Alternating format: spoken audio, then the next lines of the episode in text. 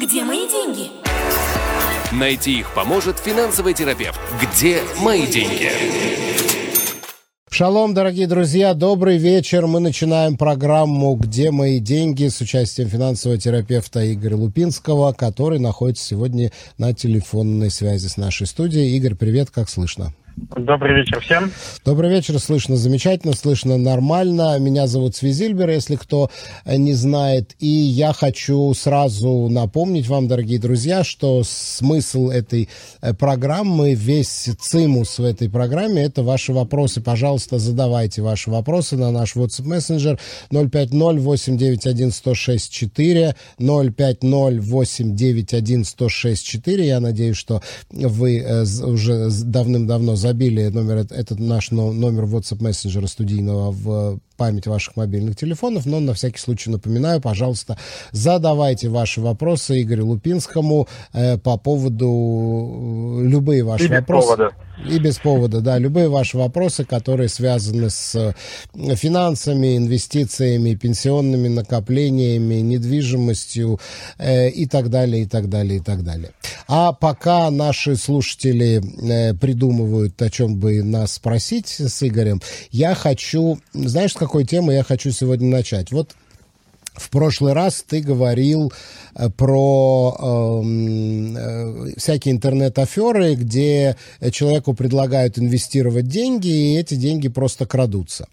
Вот. У нас, во-первых, э, на этой неделе было такое громкое событие, что в Израиль экстрадировали человека по имени Майк Бен Ари, который э, именно вот занимался мошенничеством, он выдавал себя за инвестиционную компанию, и в результате его обвиняют в мошенничестве в особо крупных размерах при отягчающих обстоятельствах, подделке документов и отмывании денег.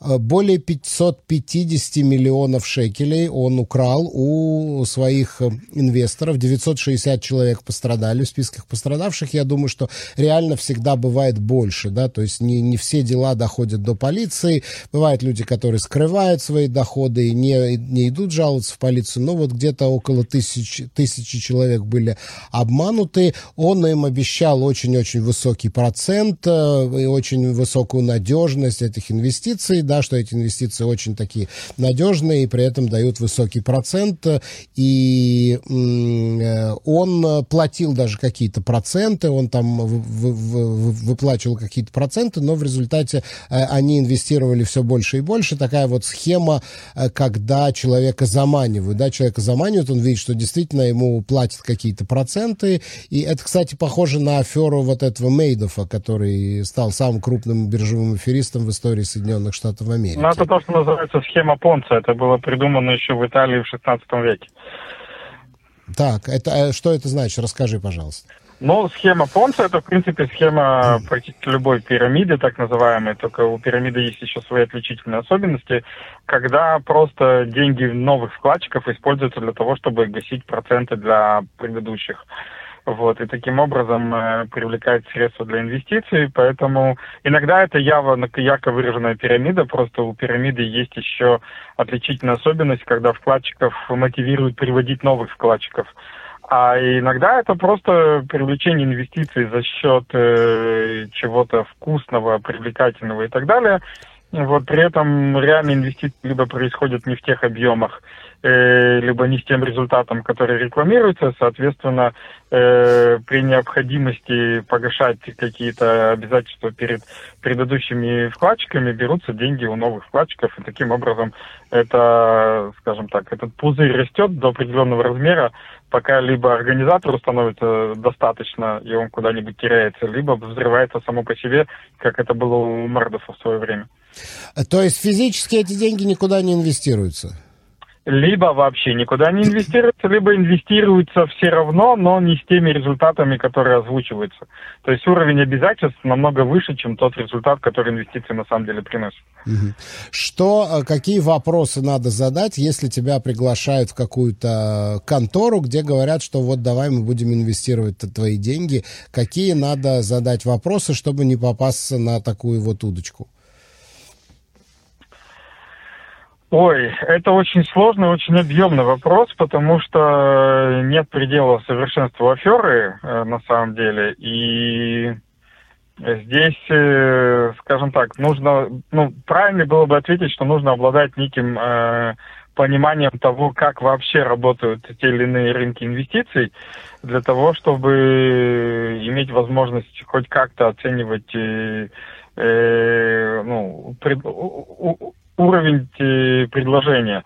Например, то есть, то, ну, я приведу просто пример с нашей предыдущей радиопередачи, да, то есть, когда mm-hmm э, тебе говорят, мы тебе предлагаем там э, персонального трейдера, который будет вместе с тобой там осуществлять какие-то сделки, вот, при этом не берут за это денег и говорят, что трейдер будет зарабатывать э, там процент да, от прибыли. Да, да, да. Процент это, от твоей прибыли он будет получать. Да, да, это сразу же, это сразу же невероятная история. То есть это очень вкусная история и звучит потенциальному инвестору прям сладенько, типа, о, мне ничего не надо платить, если у меня бабок. То есть там э, просто сейчас секунду, у меня много слов, я попытаюсь это uh-huh. э, сфокусировать. Э, я очень часто и на своих семинарах, и людям на консультациях говорю, что вы, когда воспринимаете, получаете определенную информацию, попытайтесь ее прочитать э, ну, языком смысла.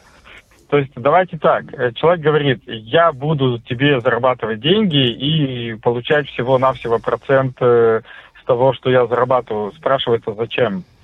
Угу. Ну, то есть, если человек может заработать 100% на этой сделке, зачем ему тебе отдавать 95%? Угу. только потому, что ты ему даешь деньги, ну тогда проще деньги эти у тебя занять. Занять эти деньги, выплатить тебе там, не знаю, 10% годовых и зарабатывать 100% самостоятельно, если он настолько умеет это делать. Понимаешь, о чем я говорю, да? Угу, да, конечно. То есть, когда мы переводим любое предложение на язык логики того, кто это предлагает, появляется очень много несуразностей. Угу. То есть, если я умею это делать настолько хорошо, нахрена мне отдавать тебе 95%? Ну, как бы это неразумная история.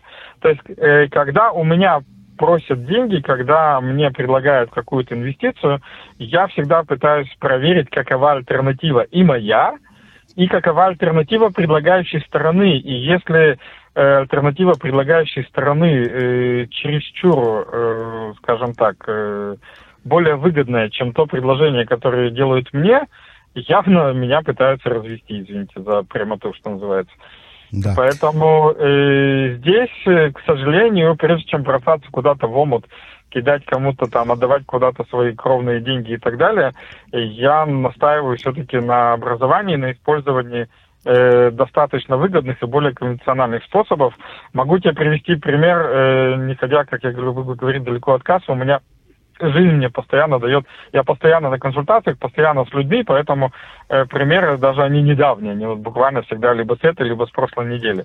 У меня на этой неделе была консультация, э, я уже рассказывал нашим радиослушателям, у меня есть программа, которая называется VIP-пенсия, когда я беру человека, и мы с ним идем к ранней пенсии, потому что пенсия это не 67 и не 70, пенсия это в момент, когда я вышел на пассивный доход, который сам себе создал. Mm-hmm. Вот. И в зависимости от возможностей человека можно выйти на пенсию через 5 лет, и через 10.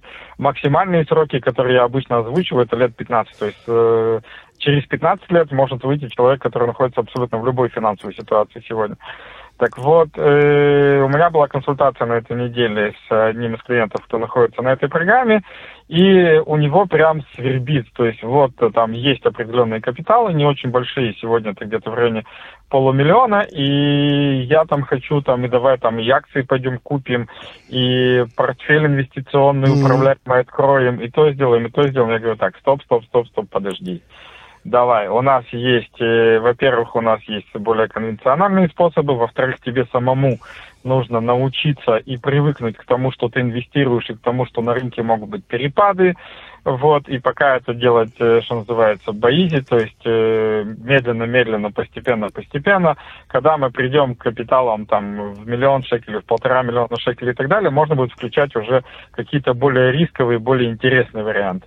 Но да. все это делается постепенно, ну и, естественно, это все начинается с образования, поэтому даже несмотря на то, что он купил у меня этот процесс, где я его лично сопровождаю, первым делом он сходил и посмотрел семинар по инвестированию, прежде чем я с ним, в принципе, начал о чем-то mm-hmm. разговаривать. Mm-hmm. Поэтому, друзья, если вы хотите инвестировать деньги, если вы не хотите обжечься, а у меня тоже не надо далеко ходить, на этой неделе я разговаривал с тремя людьми, которые так или иначе в подобных аферах потеряли те или иные деньги. Кто-то 10 долларов, кто-то 30 тысяч долларов, кто-то 50 тысяч долларов.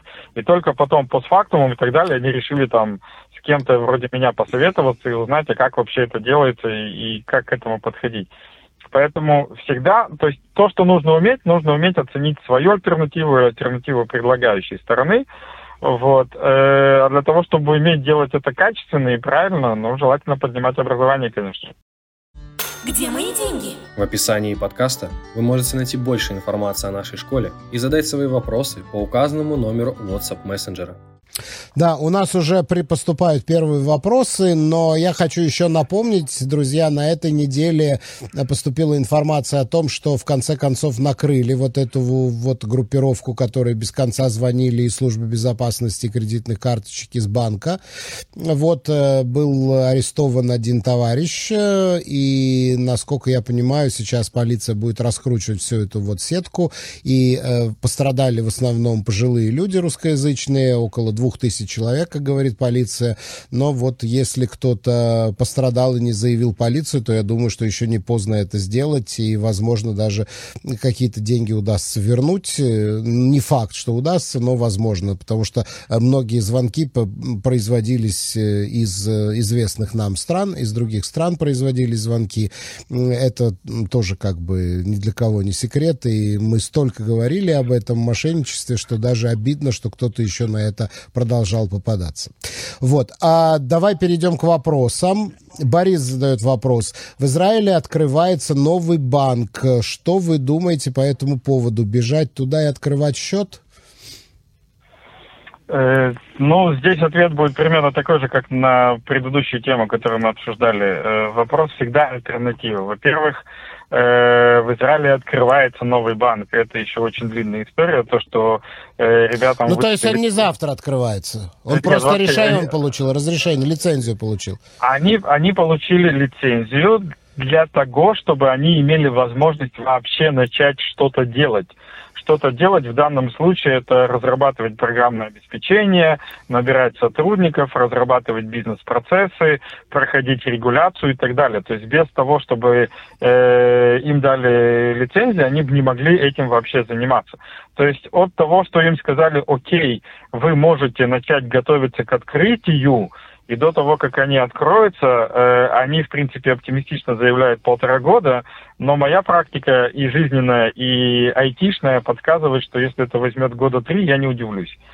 Вот, Но говорят, минимум... что это такой какой-то хай-тековский банк, э, что он будет называться Эш, и что там будут и текущие счета, и э, накопительные программы, всякие сберегательные счета, суды они будут выдавать, продавать всякие финансовые инструменты. Okay, я, чуть-чуть, э, я чуть-чуть сейчас это верну всех на землю. Так. Значит, э, у нас недавно формально, официально в июле месяце открылся банк, который называется One Zero.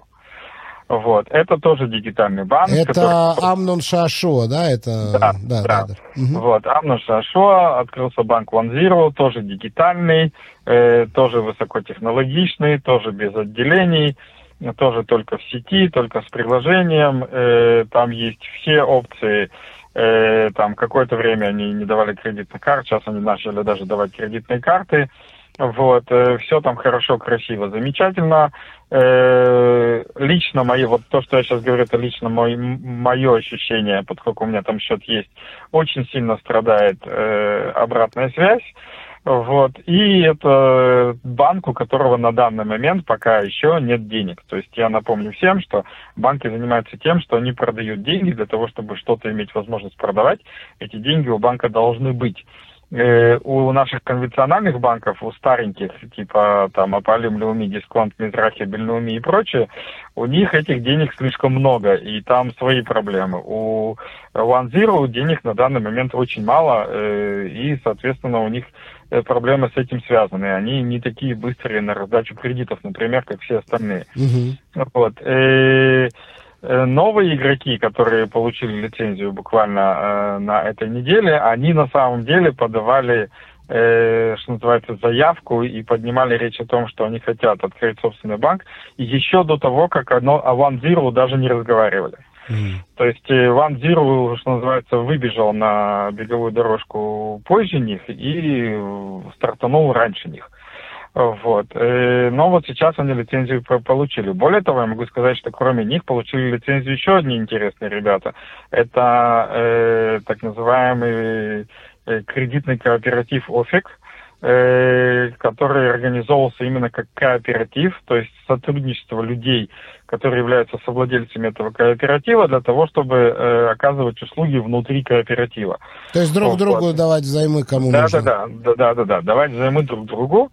Вот. И, и они тоже, они буквально пару месяцев назад тоже получили официальный номер и тоже получили официальную лицензию. То есть, что происходит? Я об этом говорил и в прошлом году, мы это говорили, и сейчас напомню, что в связи с развитием компьютерных технологий и в связи с тем, что у нас все-таки немножечко сдвинулась с места э, система стандартизации программного банковского обеспечения, и в связи с тем, что Банк Израиля таки допинал все банки и заставил их открыть э, доступ к своим э, кодировкам, так называемый э, есть такая программа, называется «Банкаута Птуха», угу. которая начала действовать в нашей стране с начала этого года. Вот. Э, все эти действия привели к тому, что да, э, у нас в стране начнут появляться и э, дигитальные банки, и так называемые финтех-компании, то есть компании, которые могут давать около банка. То есть это финансовый хай-тек такой? Да, да, да, да, да, да.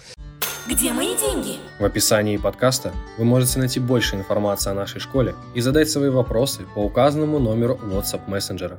Вот следующий вопрос задает тебе Тарас.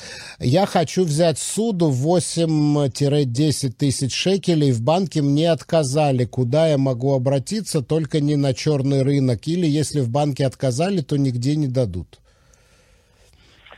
Вот ну, на черный, рынок, на черный рынок точно ходить не стоит, э, потому что черный рынок это такая забавная история, когда ты взял один раз и не выплатил никогда. Вот. А если банк отказал в размер, на, на кредит в размере 80 тысяч, то э, здесь надо, во-первых, проверять, что происходит с кредитным рейтингом. Там, очевидно, все очень плохо. И, Не 80, а 8-10. Да, да, да, я понял, да. да. 8-10. То есть это просто 8-10 тысяч, ну, это вообще не сумма для кредита на сегодняшний день. Поэтому, э, если даже с такой суммой банк отказал, значит, во-первых, проблема в кредитном рейтинге, и надо проверять, что там происходит. Во-вторых, э, нужно разбираться, что происходит тут раз с финансами, потому что опять-таки, если у нас дыра в 8 тысяч, и для этого необходим кредит, то там в консерватории проблема на самом деле. Угу, угу. Но, в принципе, куда можно обратиться за такой суды? В страховую компанию? Куда можно? Куда еще можно обратиться? Или вот эти вот пир-ту-пир? Э, сначала надо посмотреть, сначала надо проверить кредитный рейтинг, потому что если он по какой-либо причине убит, то обращаться практически некуда, разве что только э, по родственным или дружественным связям. То есть родственников занимать. А все, э, скажем так, кредитные компании, которые банковские, не банковские, они все равно проверяют этот же самый кредитный рейтинг? Я могу удивить, но черный рынок тоже его проверит. Даже черный рынок его проверит? В обязательном порядке, конечно. Угу, угу. Э, хорошо, хорошо, идем дальше. Елена спрашивает, хотим с мужем попробовать инвестировать в суды пир-ту-пир. Какие есть гарантии безопасности, что деньги мы получим с процентами? И, э, стоп. Тут в одном вопросе два. Э, гарантии безопасности и то, что вы получите какой-либо доход, это две абсолютно разных ипостаси. Так. Потому что безопасность – это вопрос, потеряю ли я деньги, и получу ли я доход – это вопрос уже того, э, какая будет ситуация и так далее. Э, с точки зрения, потеряю ли я деньги, пир-ту-пир кредитование максимально безопасно. Во-первых, эта деятельность э, регулируется законом, э, в котором прописано, что и как эти компании могут делать, что происходит, если компания по каким-либо причинам больше не хочет или не может заниматься этой деятельностью, и как меняется, собственно говоря, управляющая компания и так далее. То есть вся эта деятельность прописана и регулируема. Это, во-первых. Во-вторых, у всех э, трех площадок, которые существуют на данный момент в стране, э, есть в обязательном порядке так называемый страховой фонд, куда идет часть э, ваших э, инвестиций, и за счет этого страхового фонда люди получают, продолжают получать даже те кредиты, где заемщики перестали эти кредиты выплачивать. Вот. И, естественно, э, у одних площадок есть, э, собственно говоря, э, обеспечение кредита в виде залога, вот, и у других площадок есть обеспечение кредита в виде либо личных гарантий, либо очень мощного распределения, так называемой диверсификации, когда деньги распределяются на огромное количество кредитов, и доля в одном кредите настолько ничтожна, что даже если заемщик перестал по нему платить, э, это все равно никак не отражается практически на общем пакете. Поэтому с точки зрения безопасности, пир-то-пир кредитование в Израиле, на мой взгляд, ничем не уступает банковским депозитам. А с точки зрения, сколько вы можете заработать, будет очень сильно зависеть от того, какую площадку вы выберете э, и какова будет ситуация на рынке, что будет происходить, потому что, например, в корону ставки по кредитам резко упали, и, соответственно, доходность резко снизилась. Сейчас ставки по кредитам резко поднялись, соответственно, доходы резко поднялись. И это может меняться условно как бы из года в год в зависимости от экономической ситуации. Угу, угу. Хорошо, идем дальше. Пишет нам Джузи или Джуси, Джузи, Джузи, наверное, так это, так это можно прочитать.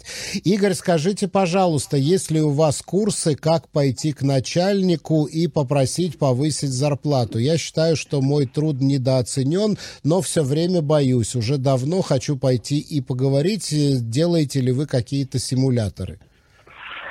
Так, очень прикольный вопрос, спасибо за него. Э, я как-то рассказывал, то есть у меня есть масса разных курсов, э, все они связаны э, с подходом к финансам и с управлением, к управлению финансами. Я любил всегда рассказывать, что у меня на одном из таких курсов, который называется «Десятка», это длительный курс изменения мотивации и навыков человека с точки зрения управления финансов, и я говорю, что там есть побочные эффекты, там люди начинают больше зарабатывать. Почему это происходит? Потому что когда мы меняем, в принципе, э, свой подход к деньгам и начинаем более ответственно относиться к своим деньгам и к тому, что с ними происходит, э, мы начинаем это распространять на все области, а область зарабатывания в данном случае тоже крайне важна. Итак, Джузи тебя спрашивает, как набраться смелости и аргументированно попросить у хозяина повысить зарплату. Окей, okay. так для начала я закончу с того момента, где я начал, когда человек начинает более ответственно относиться к своим деньгам, соответственно, и подход к тому, сколько я получаю за свой труд, тоже становится, ну, больше заходит в фокус внимания этого человека. Конкретно э, семинары про то, вот э, что, где и как сказать, такого э, мы еще не создавали, но я чувствую, что запрос подрастает.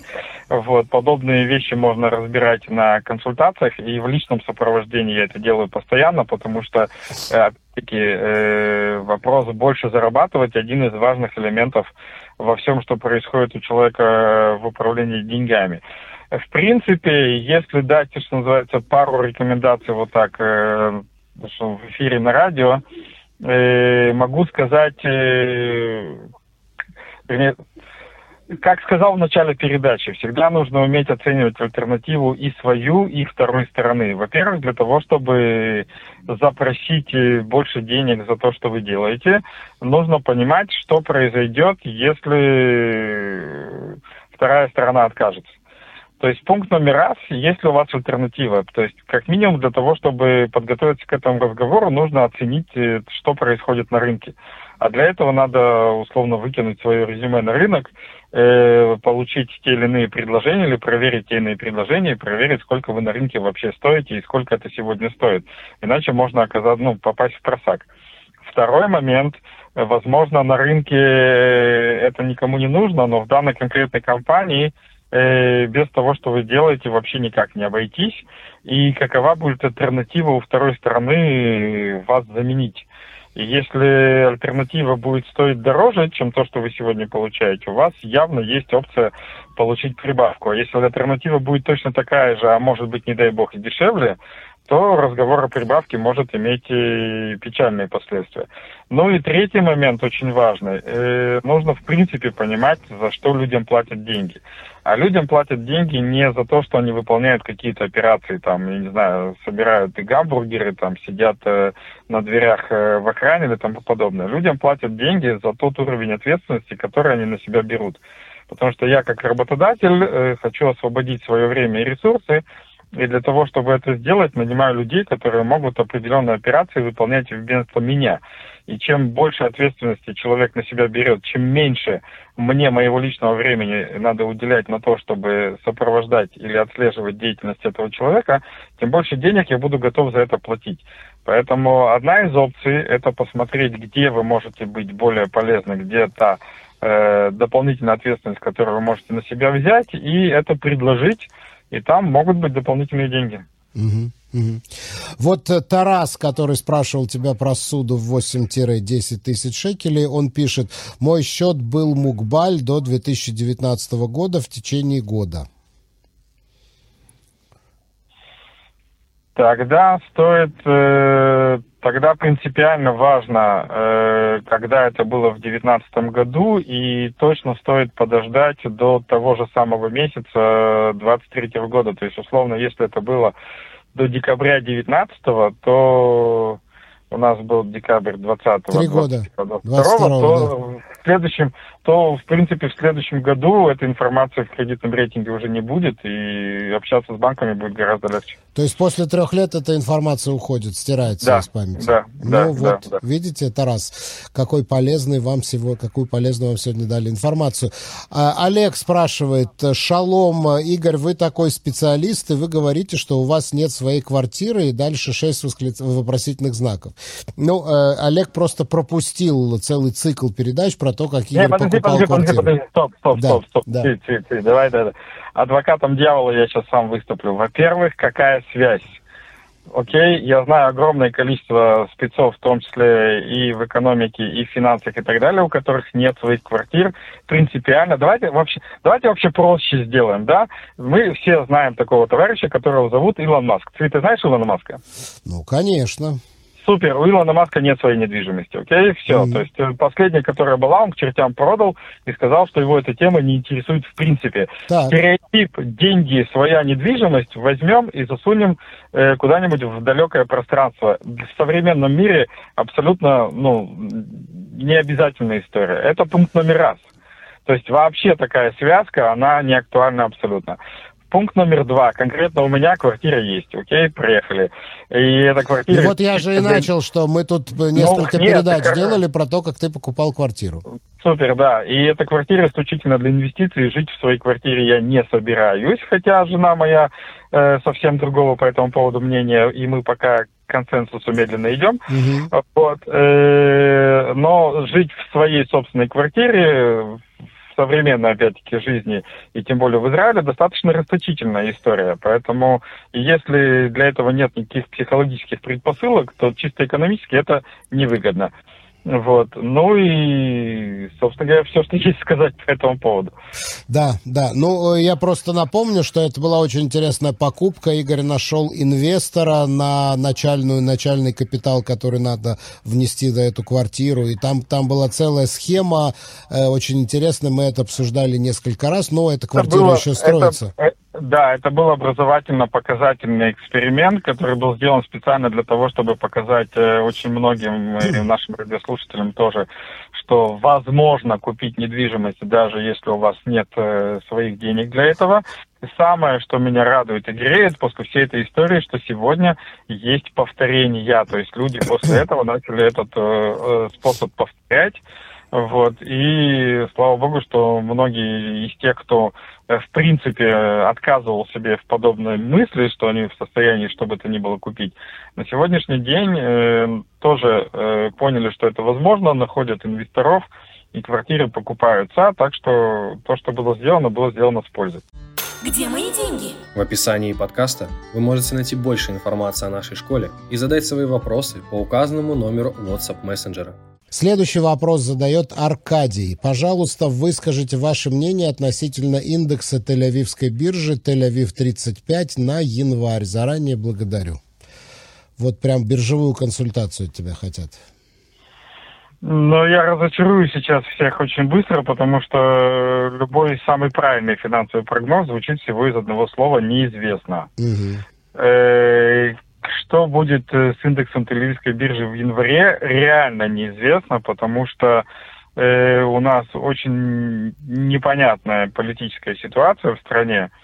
Вот. И, и, соответственно, и, соответственно, как она будет раскручиваться на самом деле. И э, как бы я вот за политическими новостями не очень слежу. У нас там правительство-то еще есть или уже есть? Ну, еще в четверг нет? они собираются приносить присягу, но такие uh-huh. вот антидемократические законы, которые они проводят, они, конечно, э, психологически действуют на экономику, и я думаю, что это очень пессимизирует нашу биржу. Ну, то есть э, тут ситуация какая? Э, вот в четверг должно прийти правительство э, как бы к власти, соответственно, где-то в районе середины января они начнут раскачиваться и принимать какие-то реальные уже решения и так далее. Вот. И пока, э, скажем так, э, общий, общий фон настроения, он достаточно пессимистичный. Поэтому как именно э, правительство начнет действовать со всеми своими обещаниями, которые они наобещали на выборах, и как именно экономика на это отреагирует, э, очень сложно предположить. Поэтому э, здесь больше зависит от вашего настроения. Если вы любите э, как бы более пессимистические реакции, значит вот рассчитывайте, что все будет только хуже. А если вы в принципе оптимист, то э, все может быть и не так хуже, как казалось бы, потому что обычно, когда реальность не совпадает с пессимистическими оценками, биржа реагирует позитивно. То есть если все не так страшно, как боялись, то это хорошо. У нас, кроме того, есть еще статистика снижения потребления. Это тоже очень плохо для экономики. Люди покупают меньше, экономят даже на еде, меньше овощей, меньше фруктов покупают и так далее, и так далее. Это тоже первые такие признаки какой-то рецессии из-за роста цен. Э, здесь, опять-таки, январь будет, скорее всего, что очень непонятный и тяжелый. Э, некое потепление, если ждать, то некое потепление можно будет ожидать где-то к февралю, к марту. Э, потому что, во-первых, там выйдут э, данные за четвертый квартал э, этого года, а они, по идее, все равно, несмотря ни на что, называется, должны быть неплохие. Вот. Тем более массовые увольнения, которые сейчас во многих компаниях происходят, они происходят как раз-таки для того, чтобы красиво подбить финансовые отчеты. Да, финансовые отчеты 2022 года и нарисовать себе хоть какую-то прибыль. Окей. Okay. Вот. И, соответственно, паника, которая сейчас намечается, тоже может к этому моменту уже поуспокоиться, поэтому тоже могут быть определенные позитивные реакции.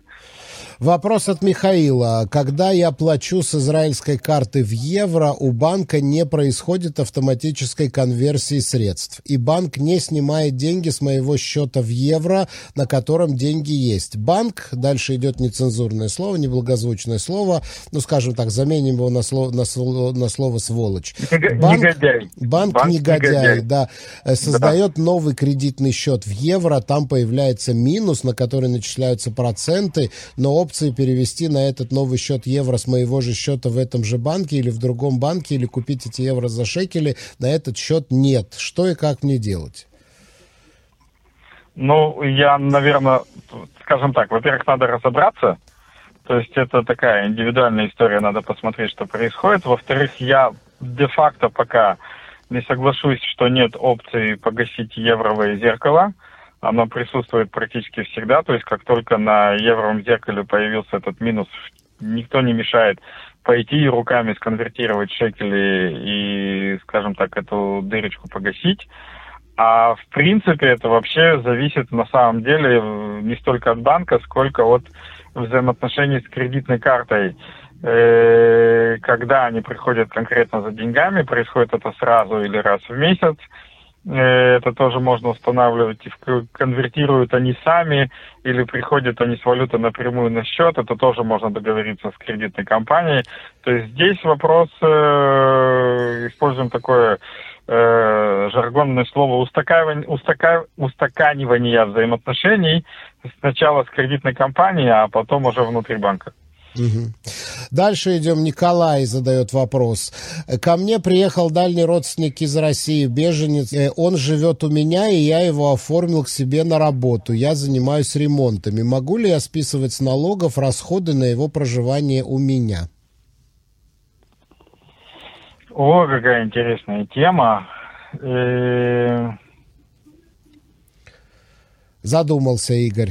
Задумался. Нет, здесь давайте так. В теории да, на практике нужно проверить. Э, я сейчас не отвечу прям вот э, сходу, как точно это все оформляется, и предложу, как я делаю обычно, э, номер телефона 053 712 2236 053-712-2236. Напишите этот вопрос в WhatsApp или в Telegram. Э, я покопаюсь немножечко в нужных книжках и смогу сказать, как это все правильно оформить или не оформить. Самое главное, чтобы у человека была как минимум э, рабочая виза, начнем с этого. Угу. Если рабочая виза есть, дальше уже все намного интереснее. Угу. Вера задает вопрос. Э, пишет, что рецессия на рынке квартир. Возможно ли, что в следующем году у нас будет некоторое падение цен хотя бы на вторичку? Ну, рынок недвижимости ощущает э, некое колебание. Но я буквально сейчас, вот я, мы закончим наш эфир, и я пойду на э, небольшой конгресс, который проходит сейчас в Бершеве, как раз-таки по теме инвестиций, недвижимости и так далее, в том числе в 2023 году, и мы уже там с коллегами обсуждали, что в нашей стране рынок недвижимости настолько маленький, что предсказывать его реакцию очень сложно, э, поскольку любое вливание в него, например, 100 тысяч новых репатриантов, могут сдвинуть на 180 градусов э, абсолютно любую теорию. Поэтому, э, по идее, по тем процессам, которые происходят э, на рынке недвижимости, должно быть охлаждение в следующем году. А что будет происходить на самом деле, ну, очень сложно предположить. Угу, угу. Вот, Вера, Потому тебе... Что сейчас я, я просто объясню как бы вот буквально то, что мы mm-hmm. говорили mm-hmm. с коллегами час назад. То есть, с одной стороны, э, да, деньги подорожали, и, соответственно, э, резко снизилось количество покупателей. С другой стороны, в связи с тем, что деньги подорожали, все владельцы квартир, и я в будущем году, когда мне мою квартиру отдадут, э, повысят стоимость съема. Как только повысится стоимость съема, и несчастным арендаторам все-таки так или иначе придется этот съем платить, соответственно, повысится прибыльность съема относительно стоимости квартир. Mm-hmm. Соответственно, повысится выгодность э, покупки э, квартир для сдачи, и снова станет, э, может подняться интерес именно к подобному приобретению недвижимости и, соответственно, привлечет дополнительных инвесторов, которые ищут какие-то надежные инвестиции. Поэтому, с одной стороны, идет процесс охлаждения, с другой стороны, Э, мы снова находимся на витке, когда сдача может стать интересной. Она была невыгодна последние порядка 4-5 лет, и это может привлечь новых инвесторов, а новые инвестора опять-таки поднимут стоимость недвижимости. То есть маленький рынок, все очень интересно. Вот Вера тебе пишет, э, когда будет новый эфир с Михой, и очень хотелось бы целую программу про недвижимость.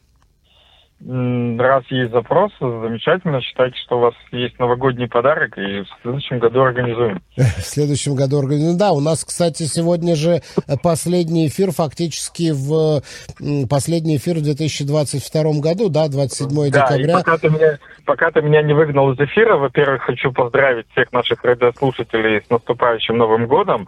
Во-вторых, повторить свою... Не, не, не я это придумал, честно, я это вычитал э, в сети, но очень люблю эту фразу.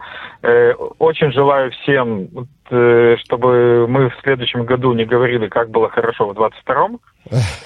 Вот, э, да, и желаю всем, чтобы те планы, которые вы воплощаете, не планы, которых вы просто мечтаете, а планы, которые вы реализуете и воплощаете в 23 году, либо реализовались, либо вы к ним максимально приблизились, и выражаю надежду, что в следующем году э, вопрос финансового управления и внимания к вашим э, деньгам э, начнет выходить, если не на первый, то близкий к первому план, и вы начнете относиться к этому гораздо серьезнее для того, чтобы инфляция была для вас радостью, как для многих моих знакомых инвесторов, вот. И, и, скажем так, увольнение становилось возможностью, и прочие другие катаклизмы, которых многих пугают, для вас были просто приятными событиями.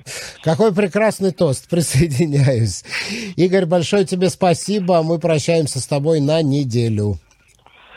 Всем до встречи. Ну, еще буквально в две секунды, чтобы не хотелось портить эфир. В школе, где мои деньги, сейчас идет новогодняя распродажа. Так что, если вы не потратили еще все деньги на подарки, то самые лучшие подарки на Новый год у нас. Да, да, э, инвестируйте в свое образование. Игорь, большое спасибо, дорогие друзья. На этом все. Наше время подошло к концу. Где мои деньги? Найти их поможет финансовый терапевт. Где мои деньги?